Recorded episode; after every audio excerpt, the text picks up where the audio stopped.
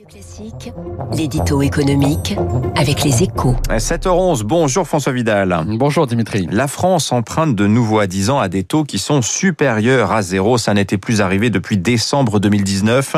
François, ce mouvement de remontée des taux d'intérêt qui s'observe au niveau mondial, j'évoquais euh, les bons du Trésor américain, faut-il s'en inquiéter sérieusement?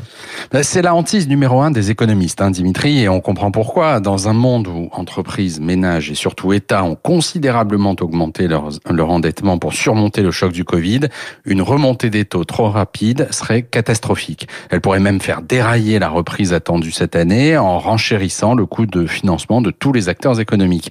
Alors, au niveau actuel, ce risque reste très largement virtuel, hein, même si euh, les taux américains à 30 ans ont quasiment doublé en un an, hein, par exemple, il reste à peine supérieur à 2%.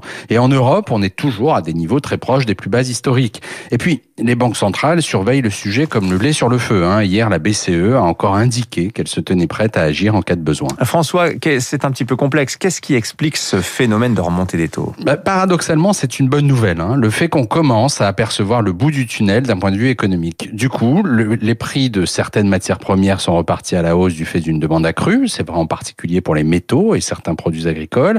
Quant à la perspective d'un plan de relance XXL aux États-Unis, elle fait craindre à certains une surchauffe de l'économie US au second semestre. Résultat, les anticipations d'inflation sont en train de changer, ce qui tire les taux d'intérêt vers le haut. Au moment où une forme de retour à la normale se décide, cette inflexion est loin d'être aberrante, hein, mais elle a tout d'un phénomène temporaire. C'est malheureusement, car malheureusement, les dégâts provoqués par l'épidémie sur le marché du travail et sur nos entreprises ne sont pas prêts de disparaître, ce qui rend un retour durable de l'inflation plus que théorique. On verra dans les semaines à venir si ce que vous dites se C'est extrêmement compliqué hein, ce qui se passe en ce moment autour de cette question de l'inflation. Merci à vous François Vidal. 7h...